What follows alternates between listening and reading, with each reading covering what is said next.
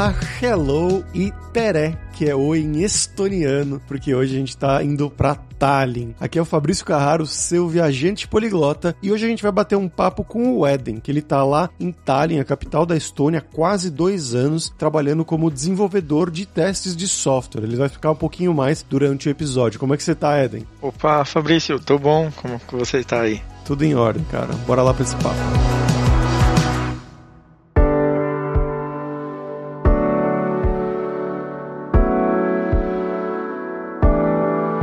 Pra gente começar aqui, eu vou fazer a pergunta que eu faço sempre para você se apresentar para os nossos ouvintes. Então, quem é você? De onde que você é no Brasil? O que que você estudou? Um pouco do passo a passo da sua carreira também até chegar aí na Estônia. Bom, prazer galera, eu sou o Eden Pereira, eu hoje tô com 38 anos. Eu comecei a minha carreira estudando análise e desenvolvimento de sistema em 2011 e daí então entrei como QA numa empresa chamada aí no Brasil, em São Paulo, na Local Web. Fiquei seis anos na, na Local Web lá e eu passei por QA, aí fui para desenvolvimento. Depois de desenvolvimento, quando eu saí da, da Local Web, eu voltei para a área de, de, de qualidade, mas bem básico. Eu sou do norte do, do país, eu sou do Pará. Eu morei 18 anos em São Paulo.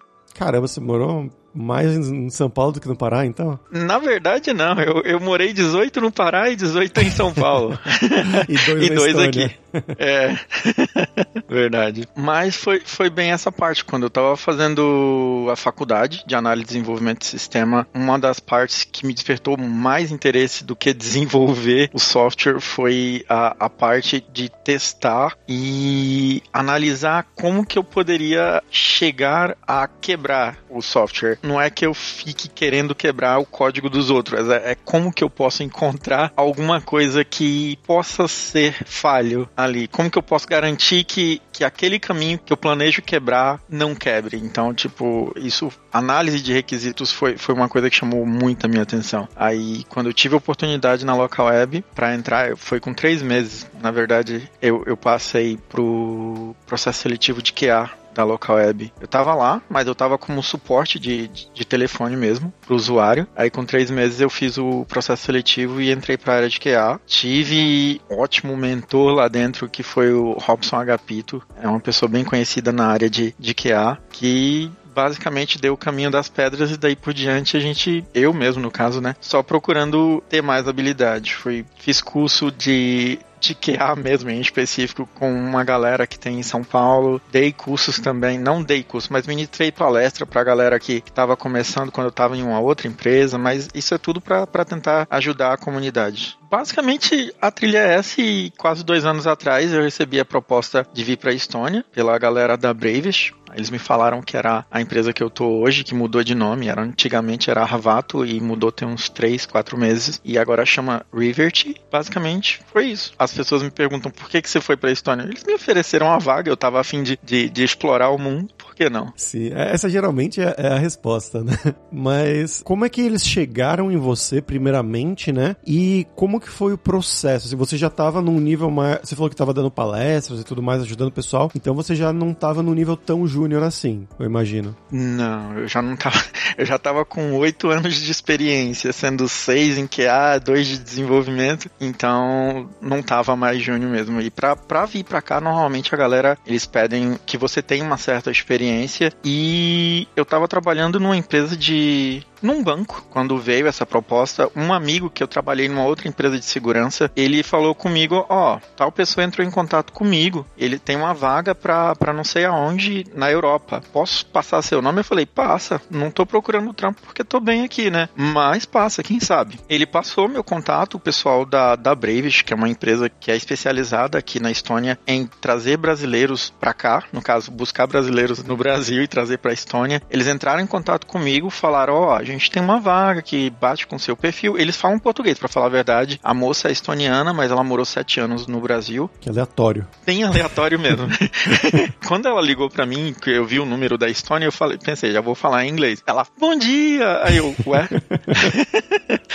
foi muito aleatório, mas foi super bom para mim isso, porque, tipo, eu me senti muito mais acolhido por não ter que bater numa parede de frente, porque eu tinha o meu inglês, eu tava trabalhando no, numa empresa que eu tive que trabalhar trabalhar com o pessoal da Alemanha, então o inglês eu tinha que falar, mas não era uma coisa do todo dia, por conta do fuso horário e tal. A gente tinha uma reunião diária de, de 15, 20 minutos, onde eu tinha que conversar em inglês e às vezes eu nem tinha que falar nada com ninguém. Então, meu inglês eu achava para mim que tava ok, mas não achava que era bom o suficiente. Aí, ter alguém falando comigo em português para me explicar qual que era que a, a, do processo seletivo foi bem bom. Aí ela falou para mim que, tipo, ó, essa empresa aqui, eles têm o seu perfil, a gente pode indicar, passa você para eles, e aí o processo seletivo você faz todo com eles. Aí eu, eles me passaram, eu falei, pode passar. Aí eles me passaram, eu entrei em contato com a moça daqui, ela fez uma ligação para mim, e, sinceramente, o inglês da, da, da moça do, do RH daqui é extremamente rápido, muito, muito rápido. Eu pensei, caralho, eu não tô entendendo o Nilfas o que ela tá falando, mas eu tentei focar no que ela, na hora que ela tava falando, de tão rápido pegar a essência e tentar responder as perguntas básicas que ela fazia, tentando mostrar que o meu inglês era compreensível e que eu conseguia compreender. Nisso foi muito bem. Depois eu, eu conversei com outras pessoas daqui que são brasileiros, estão na mesma empresa que eu. Eles falaram, ela fala muito rápido. Achei que ela tava ligada no 220. E não foi só eu que tive essa impressão, mas no dia a dia ela realmente fala bem rápido mesmo. E se você for ver ela falando em estoniano, você coloca no três vezes o, o inglês dela, que é bem mais rápido ainda. Você não entende mesmo. E eu comecei a fazer o curso de estoniano aqui e não consegui entender quando ela fala o estoniano. Aí eu peço pra ela, fala mais devagar. Ah, o resto da pessoa você já tá entendendo bem, então. Eu tento, cara, porque é uma língua que é extremamente difícil pra gente que é brasileiro, velho. Porque não parece em nada com o que a gente fala, mas tem muitas palavras deles que têm exatamente a mesma grafia e o mesmo som do português, mas que não são em nada parecidas no significado. Para eles, o oi aqui, quando você fala, não é uma expressão de quando você chega. Eles falam oi como uma interjeição de alguma coisa deu errado. Oi, aí isso já me quebrou. E eles falam tchau do mesmo jeito que o pessoal da, da Itália fala, tanto para chegar quanto quando eles estão indo embora. Eles falam tchau na chegada e tchau na saída. Eu fiquei extremamente confuso com isso. E às vezes eles falavam oi no meio de alguma coisa e eu falava oi e a pessoa não sabia o que estava acontecendo na conversa. Eu ficava meio perdido quando era estoniano. Mas foi um processo que eu achei bem divertido. Primeiro porque a menina falando muito rápido, eu tive que me esforçar, foco para poder entender. Depois eu tive que ir pro processo técnico, falar com a pessoa que seria o meu gerente, fazer um, um teste técnico, mandar para eles, ter o meu trabalho avaliado e depois voltar com a gerente do RH que daí o inglês já era um pouquinho mais lento, já era mais uma conversa de boa, que foi bem divertido. Mas no início do processo eu fiquei assustado por conta da velocidade que a primeira pessoa falou comigo. Eu já fiquei achando que todo mundo ia falar comigo naquela mesma velocidade que o processamento é o duas, três vezes do, do, do WhatsApp ali. Aí isso deu uma assustada, mas de resto foi bem de boa mesmo, foi bem legal. Cara, é, se você puder explicar pra gente como é que funciona isso, porque a gente sempre tem aqui geralmente programadores, né, pessoal que vai para criar, sei lá, um front-end, criar um back-end, mas acho que é a primeira vez que a gente tem um desenvolvedor de testes, né, com esse foco em testes, que é o cargo que você tá fazendo aí. Como que funciona uma entrevista de emprego para essa área especificamente? Ela é diferente de uma área de uma entrevista para desenvolvedor ou é bem parecida? Cara, não é muito diferente de uma entrevista para desenvolvedor, porque o título inicial é Software Developer in Test. Então você tem que ter conhecimento de desenvolvimento. No caso é, se for necessário, você pode ter tasks ou, ou no caso, ou ter tarefas para você que possam ser de desenvolvimento. No meu caso, eu tenho que desenvolver um sistema que testa o, o próprio sistema. Então, basicamente, você sim é um teste para desenvolvimento, mas o nível de desenvolvimento ele é menor do que o pessoal que vai para back-end ou front-end, porque eles, porque basicamente a gente já tem uma ferramenta que ajuda muito no que a gente vai fazer. Então, você não vai construir uma aplicação tem um front-end que vai fazer alguma coisa, você vai construir uma aplicação que faz as chamadas do, do sistema. No meu caso, eu trabalho basicamente com back-end, eu não mexo com front-end. Então, eu, a aplicação que eu construo, ela faz as chamadas das APIs e eu tenho que verificar se o fluxo está correto do, do, do, sistema, no caso é meio de pagamento que eu estou trabalhando, e ver se o fluxo todo bate. Então, eu trabalho com os três produtos e eu tenho que saber a regra de negócio do pagamento e entra vários outros fluxos. Quando eu fui fazer o processo seletivo, na primeira parte é uma entrevista, eles te fazem perguntas se você sabe sobre normalmente fluxo de desenvolvimento ou as etapas de teste, basicamente perguntas relacionadas a desenvolvimento, mais ligadas à, à área de qualidade. Você vai ter esse mesmo tipo de perguntas com desenvolvedores. Quando eu estava no Brasil, a gente tinha que fazer entrevista para desenvolvedores numa das empresas que eu estava e o pessoal de QA era envolvido nisso, porque a gente acaba trabalhando lado a lado com o desenvolvedor e se você trabalha com a parte de back-end, você vai acabar fazendo perguntas sobre o código do cara ou tendo que revisar um pull request que ele fez. Então é uma coisa que exige que você tenha, se nessa área que eu tô, que eu, eu trabalho com automação, que é o, o desenvolvimento do, dos testes automatizados, você tem que ter um conhecimento de alguma linguagem de programação para você utilizar. Hoje eu estou trabalhando com .NET, mas quando eu estava no Brasil, eu estava trabalhando, eu trabalhei com .NET também, também trabalhei com Java e com Ruby. Então eu tinha um background de pelo menos três linguagens de programação usando elas na área de testes, desenvolvendo testes com essas linguagens. Então, isso ajuda bastante quando você tem um background de programação. Eu tive dois anos de desenvolvimento e tive QA. O resto do tempo meu foi, foi com QA. No processo seletivo, quando é para área de QA um desenvolvedor de testes, eles vão te pedir, eles vão passar. Normalmente, eles passam para você um teste técnico, onde você tem que desenvolver ou usar um framework que seja para testar, ou que seja uma API, um site, mas você tem que demonstrar que você consegue fazer do zero a criação dos testes que você precisa chamar de back-end ou de front-end e entregar para eles e o seu código, dependendo do nível da, da vaga que você vai, quem vai analisar é um desenvolvedor e ele vai analisar o seu código com base no que ele sabe, sabe? Tipo, eu tenho manias de, de escrever e ter uma indentação específica. Ou o seu for, ou o seu fork, ou a classe de dados que você está utilizando não, não foi bem escrita. Você poderia ter feito de uma forma melhor ou com menos linha. Esse tipo de coisa, eles te dão um feedback quando você escreve. E você é avaliado como desenvolvedor, mas o critério é um pouco menor porque você não vai criar aplicação para eles. Você vai testar a aplicação deles. É basicamente nesse estilo é um teste para um desenvolvedor, mas com um critério mais abaixo.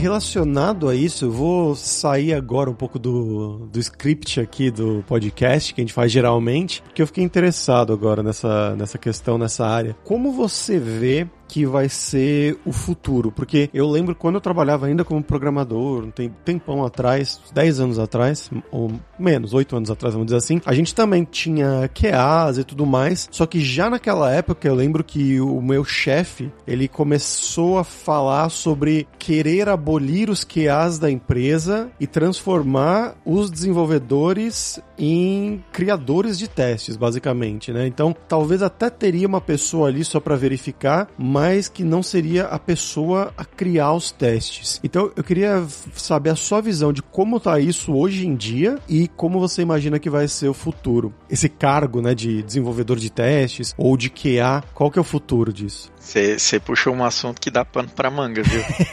eu trabalhei em uma empresa onde a área de QA foi depois. A primeira empresa que eu trabalhei, é a área de QA, depois de seis anos, não seis, quatro anos trabalhando lá, eles disseram: nós não vamos ter mais QA, os QAs vão ser remanejados, aqueles que quiserem ou não, para desenvolvimento. Então vocês conversem com o time de vocês, verifica se os desenvolvedores estão aptos ou querem ajudar você a, a, a se transformar em um desenvolvedor, ou vocês vão para a área de, de suporte suporte para o ambiente, no caso DevOps e, e coisa desse tipo, ou você tinha a opção de sair também da empresa. E a justificativa era que foi dada no, nesse momento foi que os desenvolvedores estavam muito preguiçosos porque os tinha que ah, tinha alguém para testar. E Naquele momento, inicialmente, eu posso dizer que não foi uma boa ideia. Acredito que seja possível de, de, de acontecer você ter uma empresa que você não tem o que há dado que o seu desenvolvedor tenha aptidão e tenha conhecimento de fazer testes. Eu sei que o desenvolvedor ele tem os testes unitários dele, tem testes de integração que ele pode fazer, mas a área de QA ela observa um pouco mais além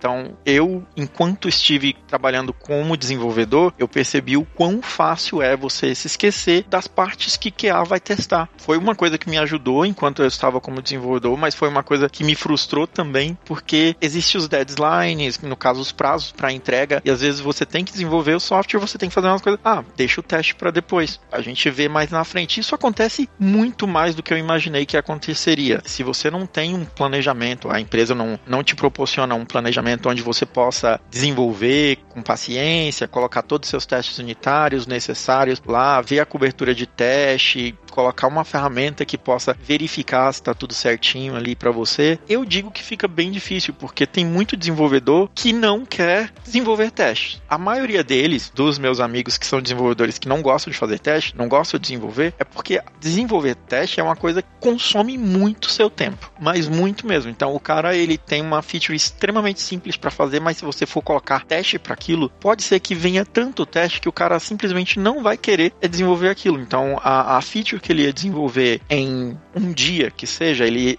incluindo desenvolver os testes, pode ser que ele demore três ou quatro dias a mais ou inclua. Nem sempre é assim, mas muito desenvolvedor não quer fazer isso porque onera no tempo que ele vai fazer a entrega dele e outros simplesmente pensam QA, isso é para QA. Eu não quero fazer teste, eu quero desenvolver a minha feature. Aqui mesmo eu tenho alguns desenvolvedores que eu, que eu já vi e no time que eles trabalham tem QA, mas a gestão pediu para que eles desenvolvessem teste, além dos testes unitários, e o desenvolvedor chegou para mim, cara, eu não quero fazer fazer isso. Isso é função de QA. Se a gente tem um cara no time para fazer isso, eu espero que ele faça isso. E mesmo que não tenha um time, eu não quero fazer isso. Eu quero desenvolver a aplicação, eu quero desenvolver o software, não quero mexer na parte de testes. E eu trabalhei em uma outra empresa onde eu era QA, no caso Software Developer em teste também, mas a minha parte em colocar a mão na massa para fazer testes era muito menor porque a minha função ela estava mais para mentoria para os desenvolvedores em como eles deveriam fazer fazer os testes ou como eles poderiam criar testes no estilo de BDD utilizando o Gherkin. É uma coisa que foge da área do desenvolvedor, escrever BDD. Então, tipo, você tem muitas, muitos ciclos, você tem muitas coisas que falam, tipo, ah, tem o ATDD, tem o tem um monte de siglas aí. Essas entram na parte de desenvolvimento. E o BDD ela já está ali, que deveria vir junto com o Product Owner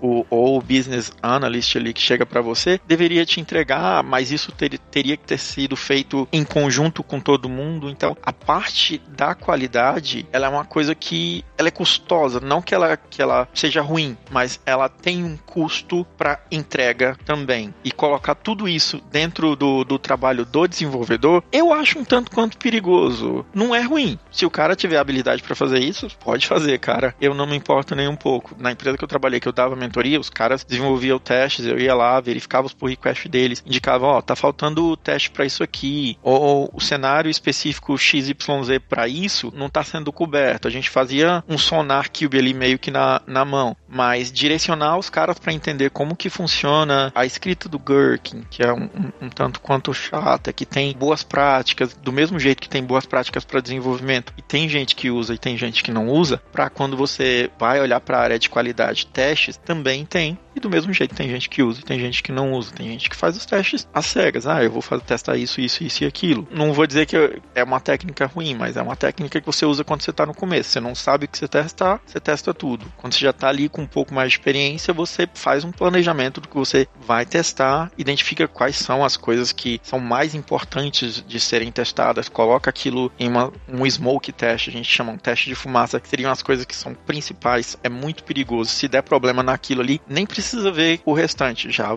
já corre para aquilo. É uma coisa que dá trabalho. Tem muita empresa que já não quer o profissional de QA, porque é um custo a mais. Vamos jogar para o desenvolvedor. Já está no, no, job description, na descrição do trabalho dele, fazer isso, vamos jogar para ele. Mas é, é aquela. Quando eu estava morando em São Paulo, a gente tinha o motorista e tinha o cobrador. Back-end, front-end. Depois tiraram o, os cobradores. Aí o motorista era o cobrador. Então ele acabava parando mais tempo no ponto, porque ele tinha que cobrar a passagem da pessoa, liberar a catraca e tinha uma filinha de gente ali. Ele não podia sair dirigindo e fazendo as duas coisas ao mesmo tempo. Então a, a corrida acabou ficando um pouco mais demorada. Eu vejo que se você fizer tirar o QA, você vai colocar o back-end, front-end para um cara só e colocar o QA e toda a responsabilidade está ali em cima de uma pessoa só. Eu não acho que seja legal. Alguns amigos meus falam que isso é pato? É o pato voa, mas não voa muito bem, ele nada, mas não, não nada muito bem. Então, tipo, você faz de tudo, mas você não faz de tudo bem. Eu não me proponho a fazer tudo de uma vez só. Eu me proponho a fazer coisas específicas que eu consigo planejar para eu poder dizer para pessoa, ó, eu consigo garantir para você a qualidade disso que está sendo entregue, entregue para você. Tem a integridade dos dados, a segurança, a parte de, de, de fluxo, eu consigo garantir isso para você. Agora você falar para mim, ah, desenvolve o sistema, garante tudo isso, eu falo, faço. Vai ser neste tempo aqui. Esse tempo aqui é incluindo toda a área de, de teste que eu vou precisar fazer. Ah, eu preciso que seja num tempo três vezes menor. Eu falo, tá, beleza, eu faço, mas não vou garantir qualidade nisso aí não. Sim, sim, sim. Faz sentido.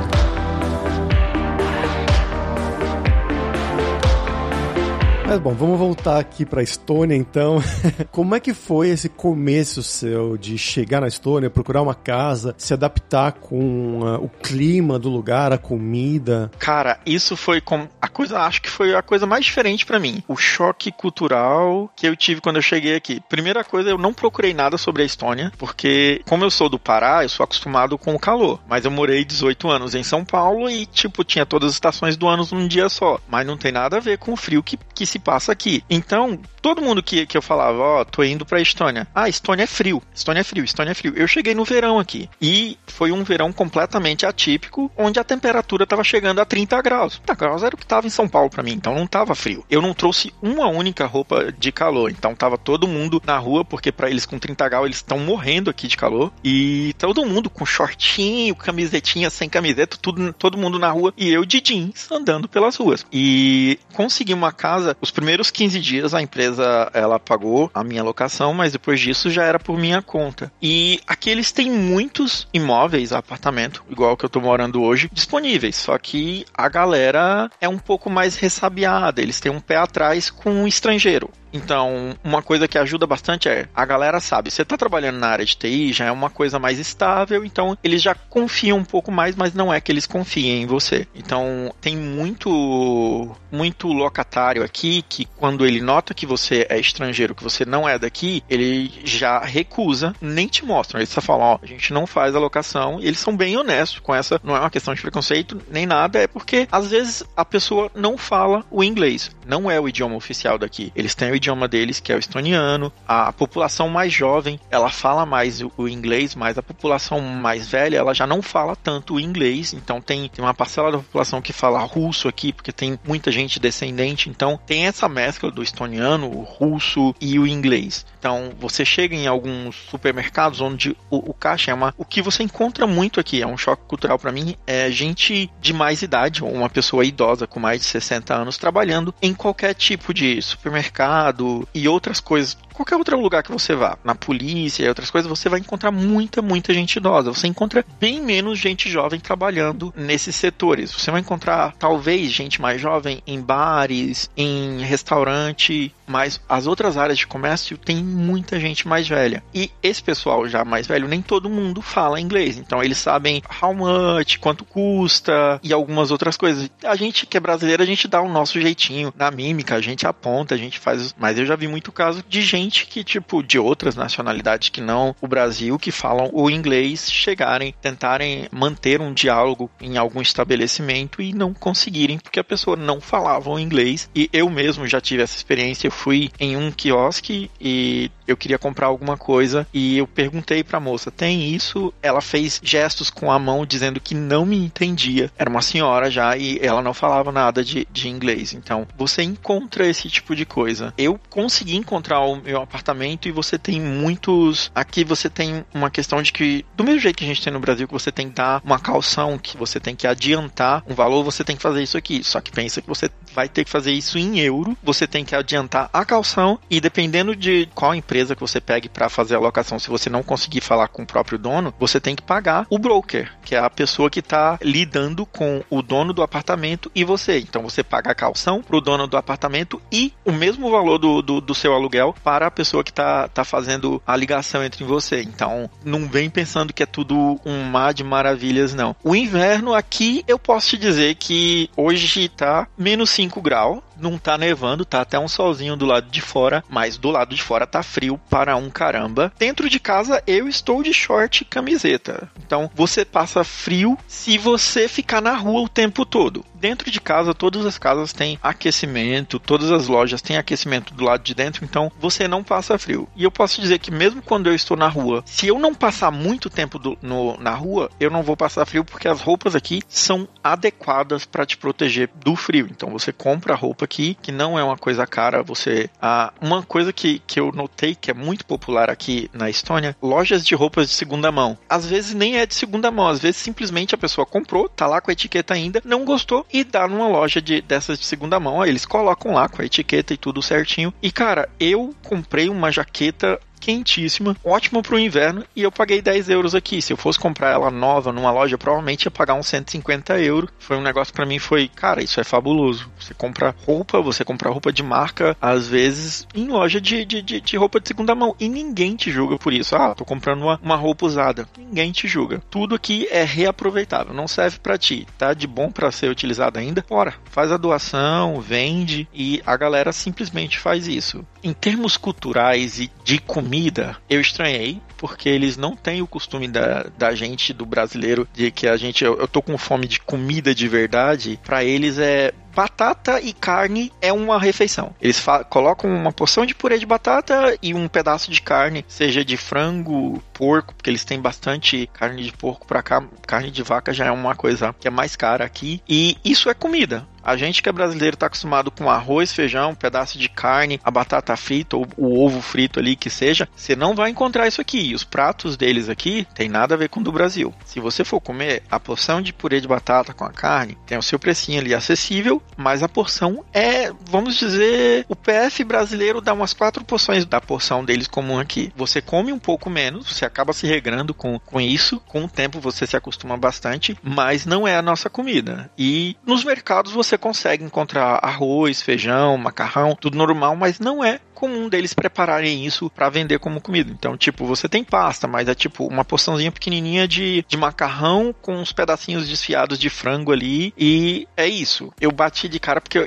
eu, eu sou meio gordinho, então eu bato um prato bem respeitável de comida. Eu cheguei, batata com um pedaço de carne, tá aí, qual que é o, o prato principal? Não, isso é o prato principal. Mas isso aqui não enche, não, isso aqui não, não tapa nem o buraco do dente, cara. Teve já restaurantes que eu fui almoçar, do, saí do trabalho com os amigos pra ir almoçar, e eu tive que pegar o mesmo prato duas vezes para poder me satisfazer, porque era uma porção, uma porção que para eles é de boa, às vezes eles até deixam, mas pra gente que é brasileiro, a gente já não tá acostumado com comer uma porção um pouco menor. A gente tem fartura na nossa comida. Eles, como o inverno é rigoroso, muita coisa que eles não têm aqui, eles têm que importar para comer, então eles não têm tem essa fartura que a gente tem na comida. Mas você acaba se acostumando com o tempo. E tem muitas lojas de produtos indianos, produtos africanos, então você encontra a nossa farinha aqui, você encontra o feijão carioca, você tem que dar uma procurada, mas você encontra. Foi bem isso. E em questão de outro choque cultural é que, tipo, você morando aqui, se você tem o RG, eu vou dizer RG porque eles chamam de ID, daqui, você não paga pelo transporte público dentro da cidade. Você pega os ônibus de graça, você pega o trem de graça, desde que esteja dentro da área da cidade, você não paga por isso. Tem uma outra coisa também que é questão cultural deles aqui. Eles têm o médico da família, então você tem um médico que atende a sua família. Então qualquer coisa que você precisar em termos de, de saúde, você tem que falar com esse médico e o médico é pela sua reuni reunião. Nossa, região. você tem que mandar uma carta para o médico dizendo que você quer ser adicionado à lista de pessoas que ele atende. Então tem muitos médicos que simplesmente, ó, esses são quatro médicos que atendem a sua reunião, a sua região, e você manda a cartinha lá, o pedido para ser adicionado, e pode ser que você não seja aceito por um dos médicos, e nem todos os médicos que, que trabalham aqui, eles falam inglês, então pode ser que você precise ter alguém que fale a, a língua, que seja o russo ou estoniano, que vá contigo se for necessário, mas tudo isso acontece e você manda o e-mail, aceita e isso é adicionado no seu sistema, porque quando você passa a ter a identificação deles aqui, o RG deles aqui, você passa a existir como se fosse uma pessoa daqui mesmo. E eles têm todo um sistema informatizado, é tudo digital. Então você tem acesso aos seus quadro clínico, médico, receita, essas coisas. Nada disso eles te dão por papel. Se você for no médico e precisar de uma receita médica, ah, você vai na farmácia e compra. Você só apresenta o seu, o seu RG e lá vai ter no sistema da, da farmácia vai ter, ó, o médico passou isso aqui para essa receita ele pode comprar isso. Foi uma coisa que foi completamente diferente para mim. Você não sai com uma receita de papel, leva na farmácia para você comprar. Você chega, apresenta o seu RG, ó, eu quero comprar a receita que o médico me passou hoje. Se o médico te passou uma receita que você leva dois, três meses tomando, ah, você quer comprar quanto disso aqui? Porque você pode ir outra vez, apresentar o seu RG lá e falar, eu quero comprar o que ainda tem do, da receita. Medicamento, eu achei muito barato. Aqui você não tem muitos dos medicamentos que a gente tem no Brasil que são extremamente comuns, mas você tem versões deles e alguns até têm os mesmos nomes aqui e você pode sim comprar, tipo remédio para dor de cabeça, remédio para gás, essas coisas tem. Mas alguns outros remédios que a gente tem no Brasil que a gente compra já não é uma coisa que eles vendem sem a receita médica. Então, você vai numa farmácia, você vai conseguir comprar muita coisa que tem uma base comum, acho que em toda a, a região europeia, mas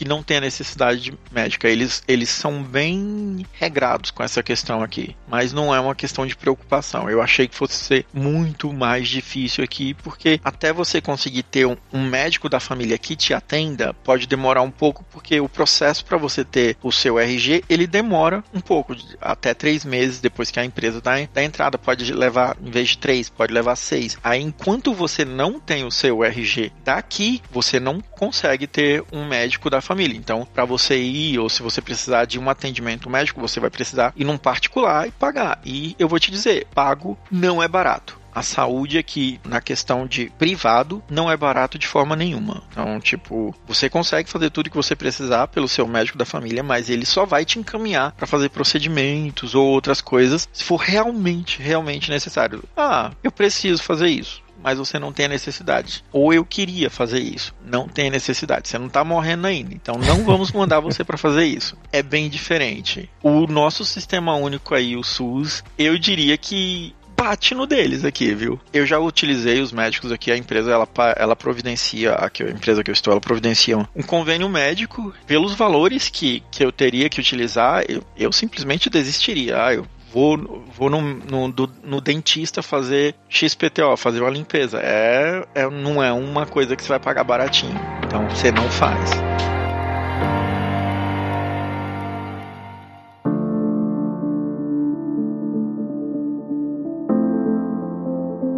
Para sua empresa mesmo, né, onde você vem trabalhando desde que você chegou aí, como que é o dia a dia da empresa? É muito diferente das empresas que você trabalhava no Brasil, na questão de trabalho mesmo e na questão de, de colegas, de amigos. O pessoal é tudo estoniano ou tem outros gringos também além de você? Como que é essa questão mais do, do dia a dia? Cara, a questão da empresa que eu tô trabalhando hoje, uma das coisas que eu gostei é que a empresa ela tem a questão de pessoas muito diversificadas. Então tem gente da Estônia, sim, o maior contingente da empresa é estoniano, mas eles têm bastante russos, tem indianos, tem uma galera da. Não uma galera, mas tem um cara da Argentina, tem gente do, da Turquia e outros países a, ao redor daqui. Então você acaba fazendo amizade com pessoas de fora da Estônia. O estoniano ele já é um pouco mais fechado em, em questão de amizade. Quando ele faz um amigo, ele faz um amigo para a vida inteira. Você realmente é um amigo, mas eles, eles são pessoas mais fechadas, mais reservadas. Então eles eles mesmos têm piada dizendo que, tipo, uma coisa que estoniano não faz é mostrar emoções. Então, tipo, não é um pessoal que sorri com facilidade. Eles sorriem,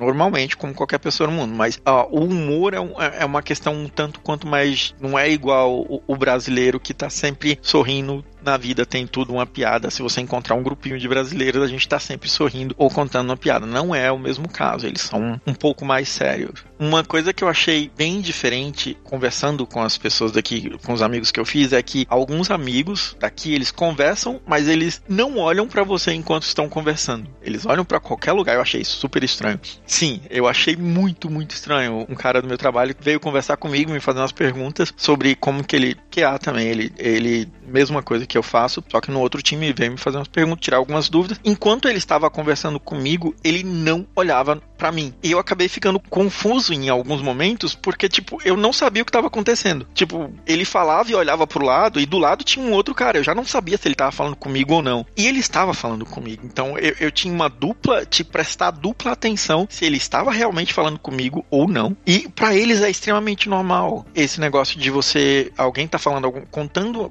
Eu tô contando uma história. Quando alguém tá contando uma história para mim, eu presto atenção na pessoa. Então eu olho pra pessoa, mostro que eu tô com atenção. para eles é extremamente indiferente você tá falando com eles e fazendo alguma outra coisa, olhando para outro lugar e tá tudo de boa. Eu posso dizer que eu fiz mais amigos de fora da Estônia do que de dentro da Estônia, porque, como eu disse, eles são mais reservados e você, tipo, não é uma coisa muito comum você dizer um oi ou um bom dia se você não conhece a pessoa. É uma coisa extremamente normal. Você sai, você vê o seu vizinho, você não dizer nada. Parou em frente a ele, você passa, segue sua vida, segue reto. Muito comum. Outra coisa que foi completamente diferente para mim, porque no Brasil a gente tem o costume de, de a gente chega no trabalho e diz um, um bom dia para todo mundo e todo mundo acaba respondendo. É muito incomum e às vezes a, a galera até acha rude no Brasil quando você chega diz um bom dia para alguém ninguém te responde. É uma coisa que é muito comum, você não dizer bom dia. Felizmente, na empresa que eu tô, a galera aprendeu, acho que devido à diversidade que você tem dentro da empresa, de que é muito comum conversar quando você chega, tipo, dizer um bom dia, perguntar. Acabou acontecendo que eles pegaram o mesmo costume. Eles chegam, dizem bom dia para você também. Um sorriso menor, mas um sorriso acontece. Acabou acontecendo. Então eu, eu acho que, que dentro da empresa que eu tô hoje, eles têm já um costume um pouco mais diferenciado. Vocês estão treinando os estonianos, basicamente.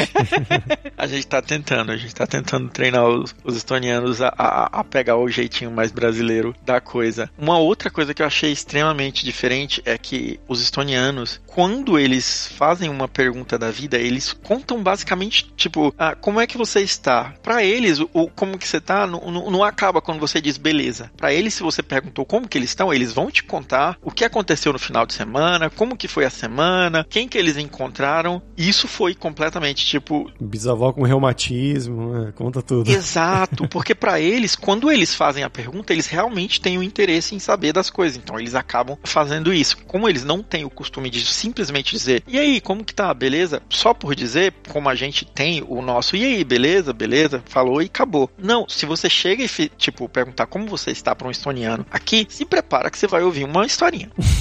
é legal e não é legal. Eu deixei de perguntar com o tempo porque eu entendi essa questão, porque a, a, a uma menina até no meu trabalho, ela falou, mas tipo, você me perguntou, você não tem interesse em saber? Eu falei, não tinha, eu só esperava que você dissesse que tá tudo bem e eu sigo o meu dia. Então eu parei de perguntar. É o famoso Castelo Ratimbum, senta que lá vem a história, né?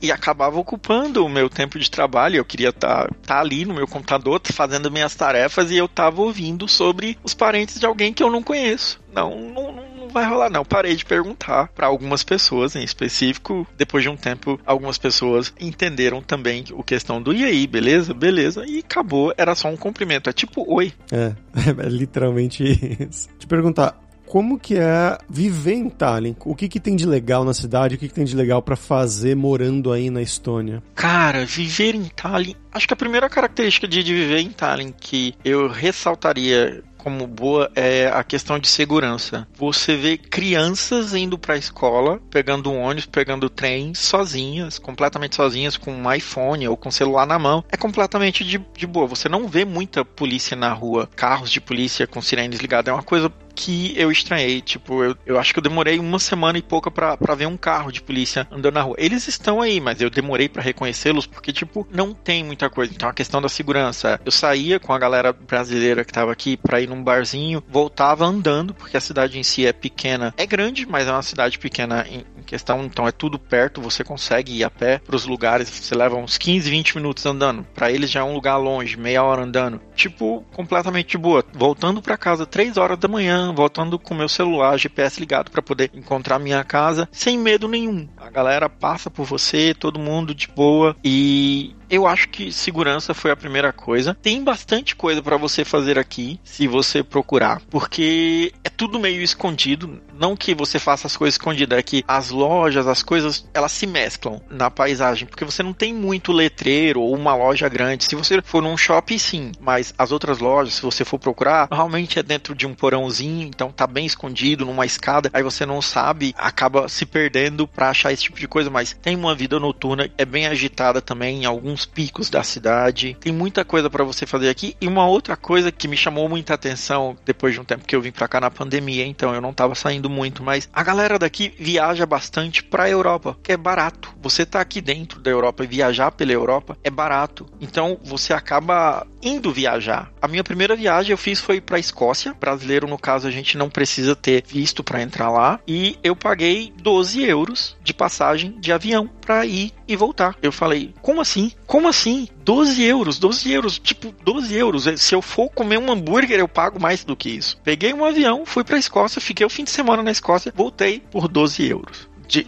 a passagem, no caso, a minha, a minha estadia lá, eu fiquei num, num hostel e tipo, mas é uma coisa que eles fazem muito aqui. Então você acaba tendo esse negócio de viajar por países. Ah, quando o povo falar, ah, você tá viajando, tem dinheiro para caralho. Não, você não precisa ter dinheiro para caralho, velho. Não precisa, porque é barato viajar. Tá certo que em alta temporada você vai pagar um valor bem mais alto, mas você consegue encontrar em certas ocasiões, vou dizer ocasiões, tipo, pega um meio de semana ou pega um final de semana em específico que não é feriado, você vai pegar uma, uma passagem barata não era uma coisa que eu estava acostumado a fazer quando eu estava no Brasil, porque viajar dentro do Brasil é caro. Eu também diria isso. Eu me lembro que a primeira viagem que eu fiz para fora do Brasil, essa é a minha segunda, eu morando aqui, foi minha segunda viagem. Eu fui para os Estados Unidos, porque eu tinha um sonho. Eu juntei dinheiro por três anos, cara. Trabalhei, juntei dinheiro por três anos para poder ir para os Estados Unidos. Mas a minha primeira opção não era ir para os Estados Unidos. O negócio é, eu escolhi os Estados Unidos porque viajar dentro do Brasil estava mais caro do que eu viajar para os Estados Unidos. Passar 10 dias nos Estados Unidos custava mais barato para mim do que viajar dentro do Brasil por 7 dias. E aqui a, a, questão de você viajar é muito barato. Você pega, porque a, aqui eu tô no, no, no leste europeu. Então, tipo, fui pra Alemanha no ano passado para ir no Oktoberfest. Cara, era uma festa que eu tinha muita vontade de conhecer. Eu fui, eu conheci e eu não gastei tanto dinheiro. Tipo, não é uma coisa que vai pesar no seu salário, sabe? Tipo, ah, gastei o meu salário todo. Não, você não gasta nenhum quarto do seu salário.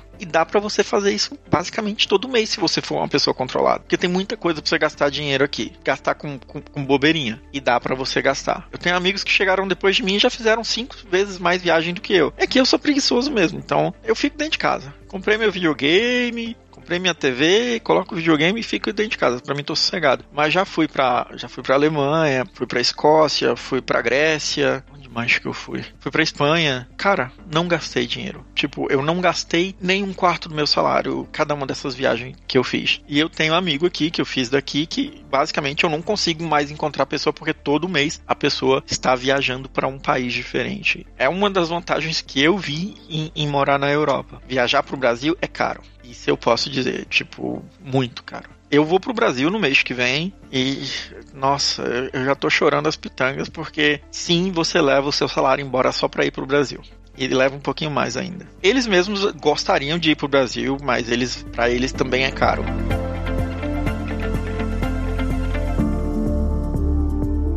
Aproveitando que você começou a falar dessa questão de salário, então vamos falar sobre dinheiro, que é uma das partes do programa que o pessoal mais gosta de ouvir, né? A gente geralmente fala, né, de países como Alemanha, Inglaterra, Estados Unidos e tudo mais. Como que é essa questão aí na Estônia para um desenvolvedor, ou no seu caso, um desenvolvedor de testes, de média salarial, faixas salariais para um júnior, para um pleno, para um sênior, mais ou menos, claro, aproximado, e o que, que, é caro, o que, que, é barato, como que é o custo de vida, sobra dinheiro no final do mês? Eu vou te dizer que para a área de TI é a melhor área para você poder vir para cá. Eu, eu vou dizer Europa em si. A Estônia dá muito valor à galera da área de TI, então tipo, salário aqui ele tá muito acima da média do salário do, do, do estoniano que não trabalha com a área de TI, então você vai conseguir pegar um salário que você pega acima de 2 mil euros e morar aqui não é caro. Você consegue ter um apartamento bom com um quarto, sala, cozinha, legal para você morar e você não paga 600 euros. Se você quiser alguma coisa no centro, você vai pagar uma média de, de 600 a, a, a 800 euros. Se você quiser alguma coisa no centro muito chique, ah, eu quero um, um, uma casa com dois, um apartamento com dois quartos ou uma casa com dois quartos que eu quero fazer meu escritório e tal, aí você vai acabar pagando tipo uns 850 a, a, a mil euros. Mas ainda assim, você desses mil euros, você tem o outro do, do da, da, sua.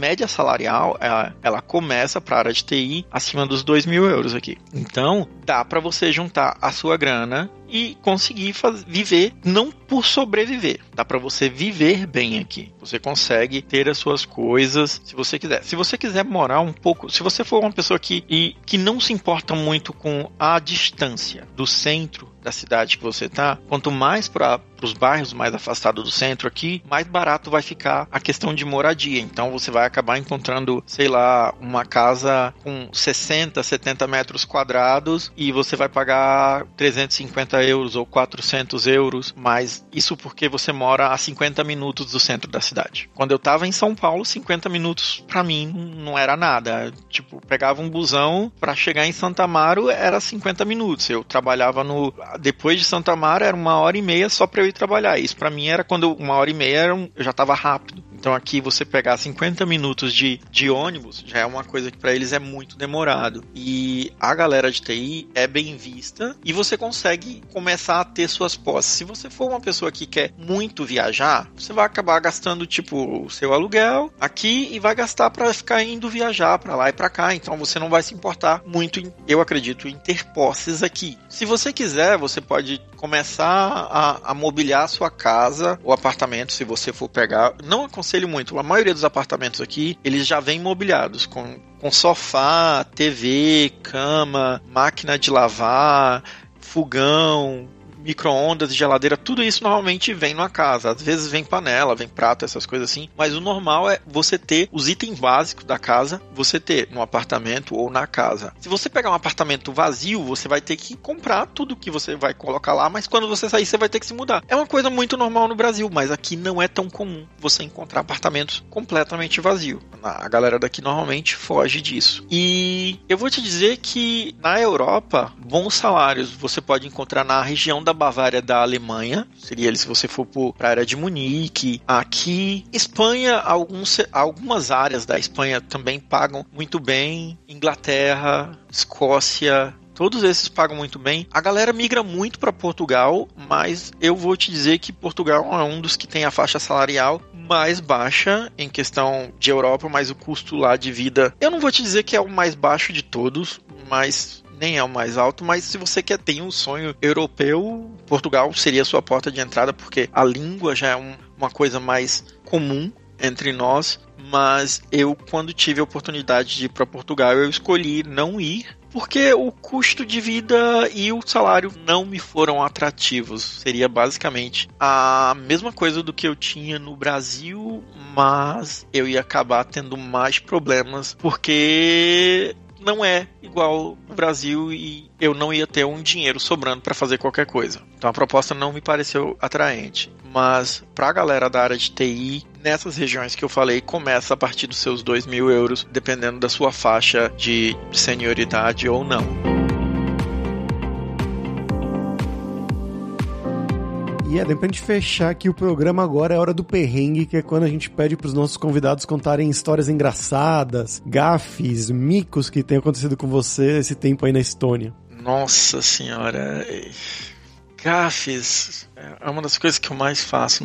Perrengue. Na primeira semana que eu cheguei aqui de trabalho, esse foi o meu primeiro perrengue. A cidade é pequena e eu ainda não havia comprado um chip de telefone daqui. Eu vim com o meu Vivo pra cá e o meu Vivo não pegava, simplesmente não pegava aqui. Então eu coloquei, quando eu tava no apartamento, no Wi-Fi, eu coloquei o caminho da empresa. Não, não coloquei o caminho da empresa, eu joguei o nome da empresa no Google, peguei o endereço e joguei no, no, no, no sistema de transporte que eu peguei. Não, eu não tinha o ID para andar de graça, então eu peguei o Uber daqui. Mas não era um Uber, eles têm uma outra empresa aqui chamada Bolt e eu joguei. Só que eu não pesquisei para saber se o endereço era atual ou não. Eu fui parar no endereço antigo da empresa, no outro lado da cidade. Quando eu cheguei lá, não era o lugar que eu precisava ir e eu não tinha como pedir um táxi novo, eu não tinha como pedir Uber porque eu não tinha sinal de telefone.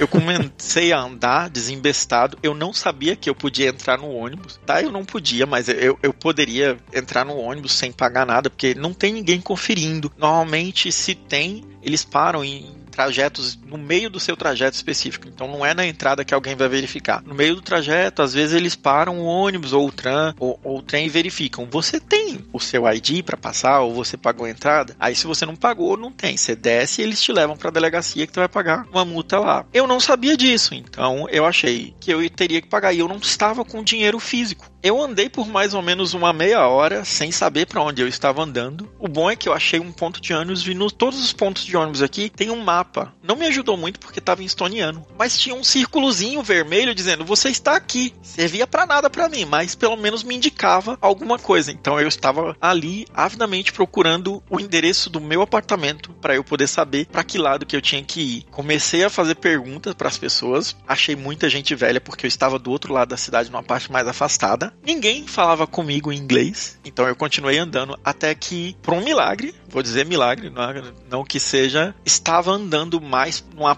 numa área mais perto do centro. Encontrei uma moça no ponto de ônibus e ela já era mais nova, sei lá, acho que uns 20, 22 anos. Perguntei, você fala inglês? Ela falou, falo, de boa. Eu perguntei, falei pra ela, tô perdido.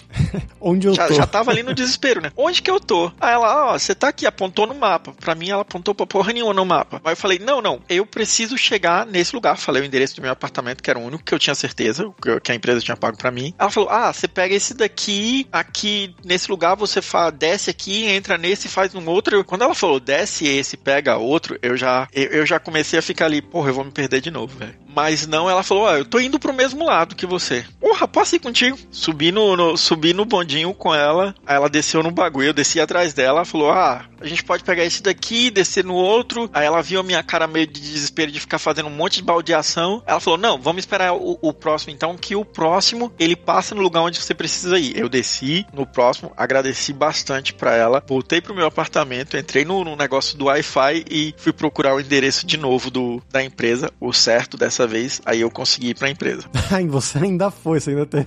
eu fui, mas o negócio é, era, era o meu, meu segundo ou terceiro dia de trabalho. Então eu saí muito mais cedo do que eu deveria. Porque, tipo, eu fiquei com medo de chegar atrasado, porque eu sabia, vai dar merda pra mim. Acontece sempre com, comigo. Aí eu saí muito mais cedo. Então eu acabei não chegando muito atrasado. Acho que eu me atrasei uns 50 minutos, quase uma hora. Que eu saí mais, mais de uma hora do, do meu horário. Esse foi um perrengue que eu passei. Pô, muito bom. O outro foi tentar entender as embalagens das coisas que tem aqui, de alguns produtos. Tipo, Cândida, não Cândida no caso, água sanitária, essas coisas não são fáceis. Então eu fui tentar achar alguns eu não consegui entender e tipo usei o Google Tradutor ali, tirei foto para saber o que que era, mas esse ainda é um perrengue que eu passo de vez em quando. Produtos no mercado para você saber se você não tá comprando a coisa errada. esse em qualquer país que você vai, assim que tem um alfabeto diferente ou a língua bem diferente, você vai passar, cara. Na Turquia foi a mesma coisa, na, no Japão quando eu tava passeando lá, coisas que acontecem.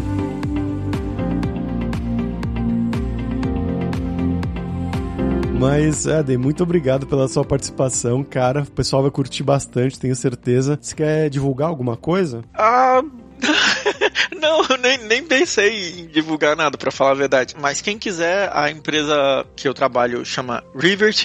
Eles gostam bastante brasileiro, que a gente trabalha bem. E quem quiser, entra no site da empresa, procura as vagas lá, é rivert.com ou este. Ou se quiser, me adiciona no LinkedIn, Eden Pereira. Me manda uma mensagem, pode fazer qualquer pergunta que vocês precisarem. Quem quiser tirar dúvidas sobre, sobre a Estônia, como é viver aqui, como morar aqui, que não foi sanada nesse, nessa gravação, pode mandar que estou completamente aberto para perguntas. Se quiser saber sobre a área de atuação de qualidade, como que fica, se precisar de dica, toque, como começar, ou tô no meio do caminho, o que, que eu preciso melhorar, pode entrar em contato comigo aí. Tem minhas redes sociais também, Eden no Instagram, EdenJP01. Me adiciona ou manda uma pergunta ou não adiciona, não precisa me seguir também não, que não, não é o meu foco. Tranquilo, os links como sempre vão estar lá na descrição desse episódio em devsemfronteiras.tech.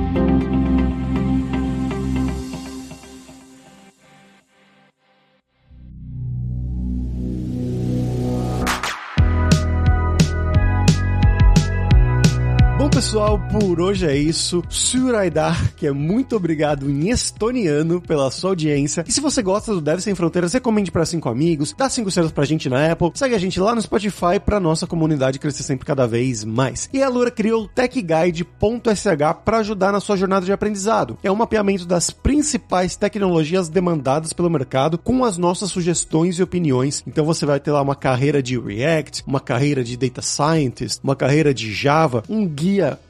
norteador completo desde o início até o final. Vai lá dar uma olhada em techguide.sh.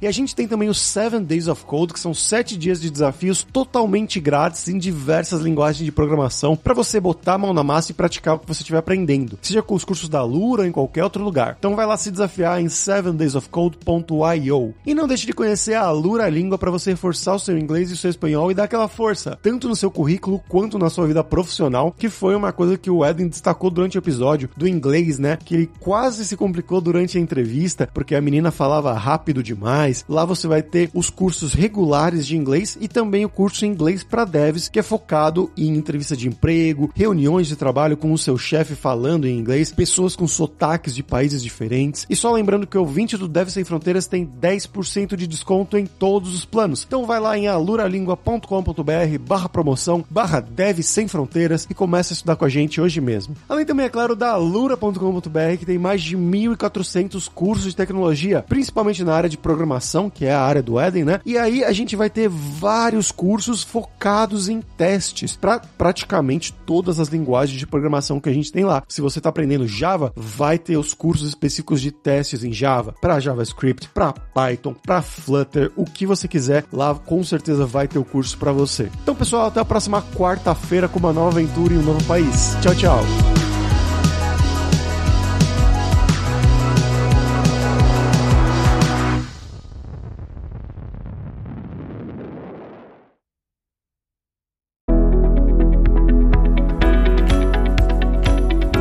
Podcast foi produzido pela Alura, Mergulhe em Tecnologia, e Faculdade FIAP, Let's Rock the Future. Edição e sonorização, Radiofobia Podcast e Multimídia.